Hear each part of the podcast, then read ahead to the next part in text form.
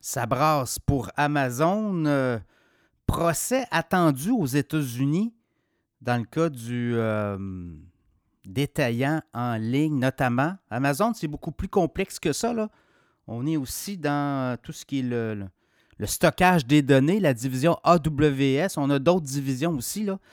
Mais principalement, Amazon, c'est un détaillant en ligne très agressif, vous le voyez. On gagne des parts de marché, mais quand on regarde les parts globales d'Amazon dans le secteur du commerce au détail aux États-Unis, on demeure quand même un joueur relativement modeste. Pour les prochaines années, oui, on va peut-être gagner des parts de marché. Non pas peut-être, on va gagner des parts de marché. Mais quand même, procès aux États-Unis, et ça, ça fait euh, suite à toute la cabale de Joe Biden et des démocrates de vouloir remettre... Euh, pas les géants du web. Et là, Amazon, gros procès contre euh, le géant du web. Et euh, là, ce qu'on comprend, c'est qu'on accuse Amazon d'avoir gonflé des prix et euh, d'avoir fait de l'argent et du profit davantage que les compétiteurs. Donc là, ce qu'on comprend aussi, c'est qu'on accuse Amazon de domination totale du marché. Quoi, on appelle ça de, la, profiter de, son, de, son, de sa force dominante pour influencer les hausses de prix. Évidemment, ce sont des accusations, mais on est devant les tribunaux. C'est la Federal Trade Commission, donc c'est un peu euh, gendarme du commerce, une espèce de bureau de concurrence qu'on accuse, bon, dont, on a déposé des preuves. Et là, on parle d'un algorithme.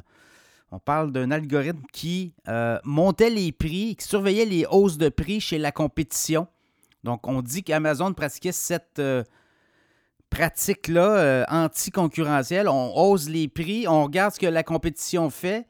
Et là, si la compétition suit, ben, on influence fortement le marché. sinon, on redescendait les prix.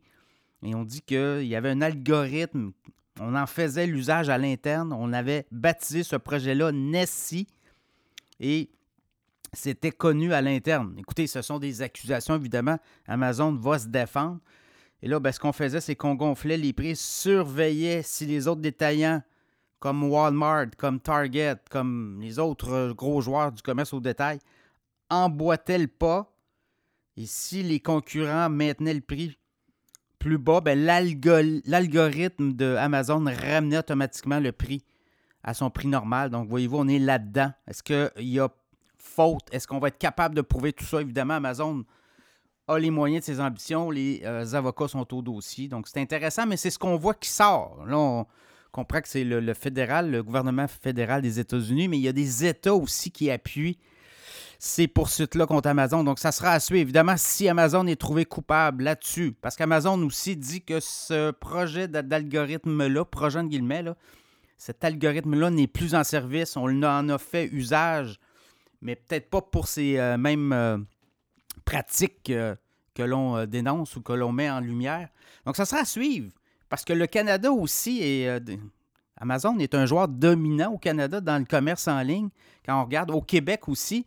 Donc, est-ce que Amazon a aussi utilisé ces logiciels-là et ces, pratiques d'algorithme au Québec, au Canada? Écoutez, si à un moment donné, il y a un tribunal aux États-Unis qui trouve coupable ou qui reconnaît Amazon coupable. Évidemment, là, ça peut être long là, parce qu'il y a, un tribunal, il y a un juge euh, et on devra faire la preuve. Après ça, ben, il y a peut-être des poursuites, contre-poursuites. On va peut-être aller en appel, voyez-vous.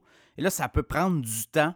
On peut gagner aussi euh, beaucoup de temps comme ça, mettre de l'argent de côté, prévoir une entente aussi à l'amiable. Donc là, on entre dans un espèce de jeu euh, juridique. Vous savez, devant les tribunaux, là, ça peut être très compliqué notamment les tribunaux d'affaires. Donc, on va le voir euh, au cours des. Je pense que ça va être peut-être au cours des prochaines années. Donc, ça pourrait prendre plusieurs années avant qu'on euh, puisse trouver coupable ou voir coupable Amazon s'il y a un jugement en cette faveur-là. Donc, vous voyez, et on pourrait peut-être avoir une entente hors cours, on pourrait avoir une entente à l'amiable, on pourrait avoir une, un appel, contre-appel. Donc, ça pourrait prendre plusieurs années. Donc, ça sera à suivre.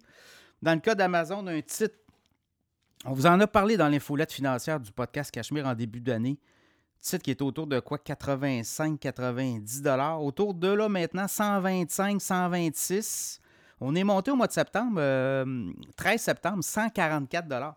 Et là, si je regarde les cibles des analystes sur Amazon pour les prochaines années, ça va de 175 ben pour la prochaine année là, ça va de 175 à 240 évidemment, c'est un joueur qui est en montée, c'est un joueur qui gagne des parts de marché année après année et c'est un joueur qui sera surveillé évidemment. Donc euh, ça brasse pour Amazon.